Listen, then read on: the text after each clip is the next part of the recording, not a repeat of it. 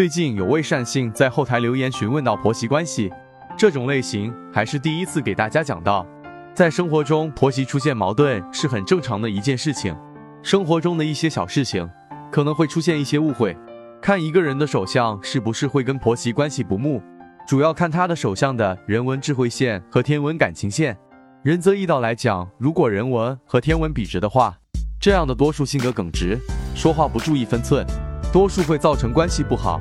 案例手相天文和人文的弧度都是够的，没有笔直或者断掌的迹象，而且天文并没有断裂，岛纹和羽毛也很少见。婚姻线两条，一条主线，主正缘。手相看并没有二婚的迹象，最后询问善信时，发现婆媳两人生肖相冲，这种化解就很是简单了。同时解决婆媳间的矛盾，除了看了手相生肖以外，另外沟通也是不可或缺的。